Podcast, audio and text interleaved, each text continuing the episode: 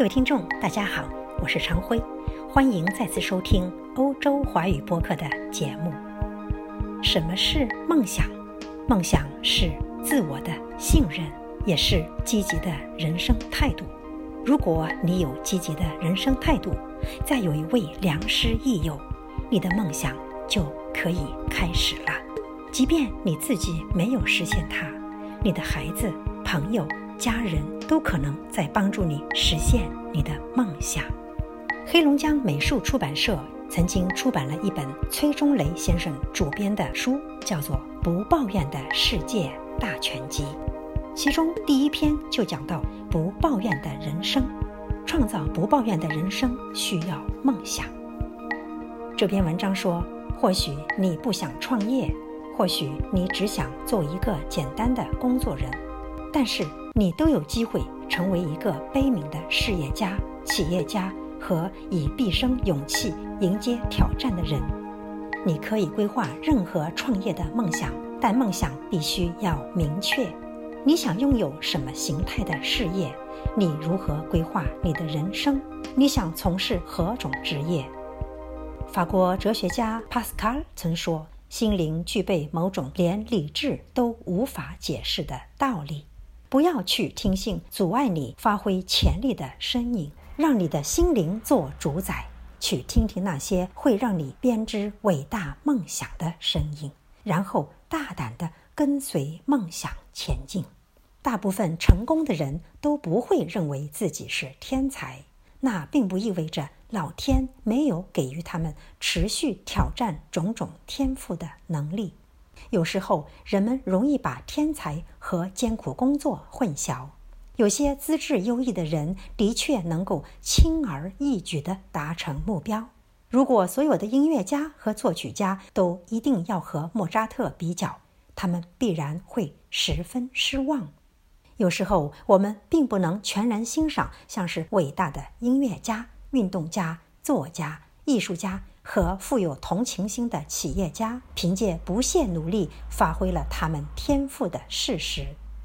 维达·萨松说过：“工作之前，唯一可以找到成功的，只有在字典里。”实现梦想，要敢于大胆描绘你自我的形象。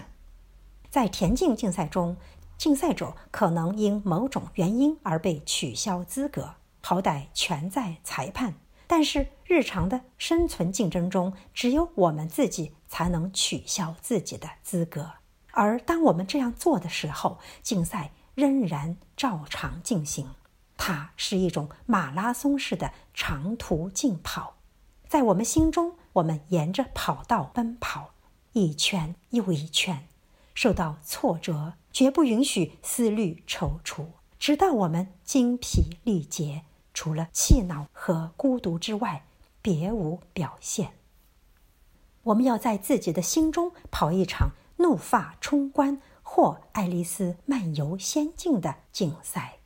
我们必须走进积极的世界，去与他人竞争或合作，发现我们做人的效用。我们需要的是挺起胸膛，怀着梦想走向自尊自重。我们可以沉着而镇静地向前走，从容而自信地向前走。想到我们所能贡献给大家的一切，也想到我们所能贡献给自己的一切。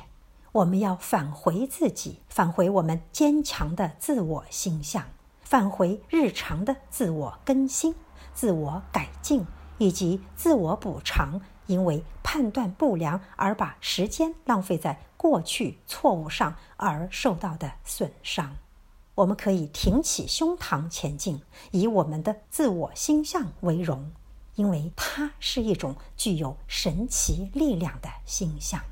白蚁啃食木头，它们毁灭人类智慧的产物，使人一想到它们就发怒。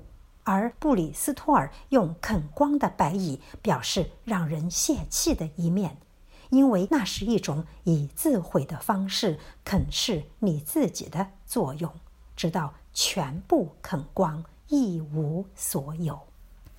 当你逃避人生，你就是啃噬你自己，摧毁你自己的精神。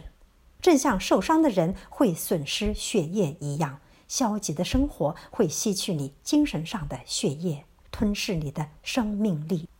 医生在骨折的腿上使用石膏敷料，借以限制腿的活动，促进它的痊愈。使用拐杖承受断腿的压力，在痊愈之前，医生必须限制它的活动。但这是一种积极的创造性计划。因此，它的最后结果应该是腿部恢复健全，整个人恢复全部的生活功能。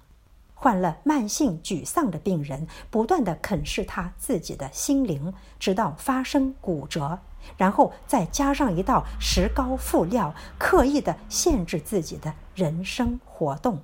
他为自己的失败找借口。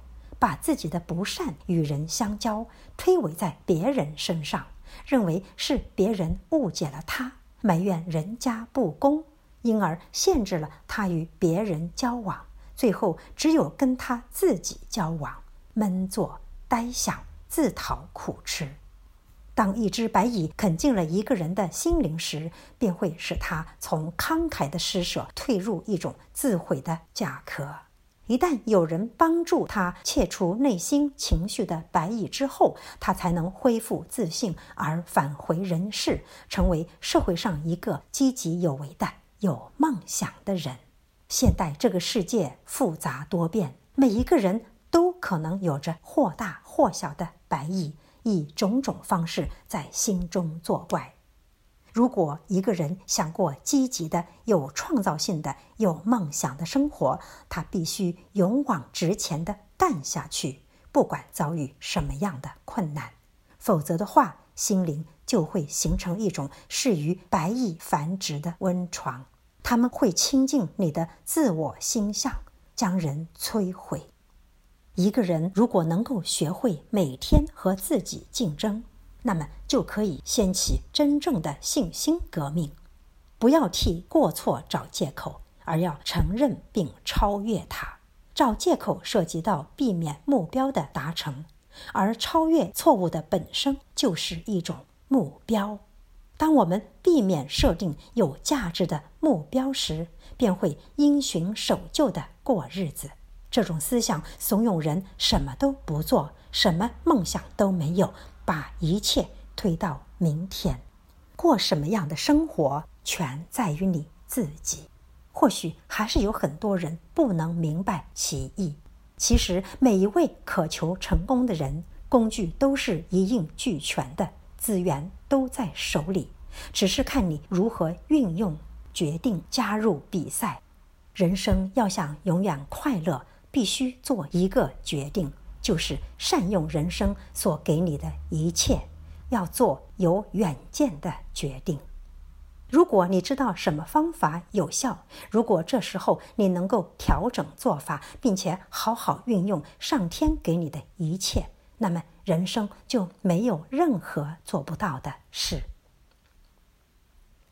在任何时刻，都有三个必须做决定的要素主宰着我们的人生。它决定了日后我们的成就和梦想和幸福。这三个要素分别是：你要决定怎么看，你要决定怎么想，你要决定怎么做。这三个主宰人生的要素里，并不包括你现在以及过去的遭遇，而取决于你对自己的一切都采用什么样的看法。想法和做法。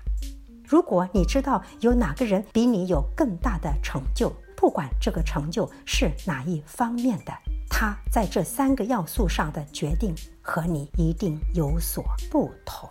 各位听众，今天的节目到此为止，感谢收听，我们下次再会。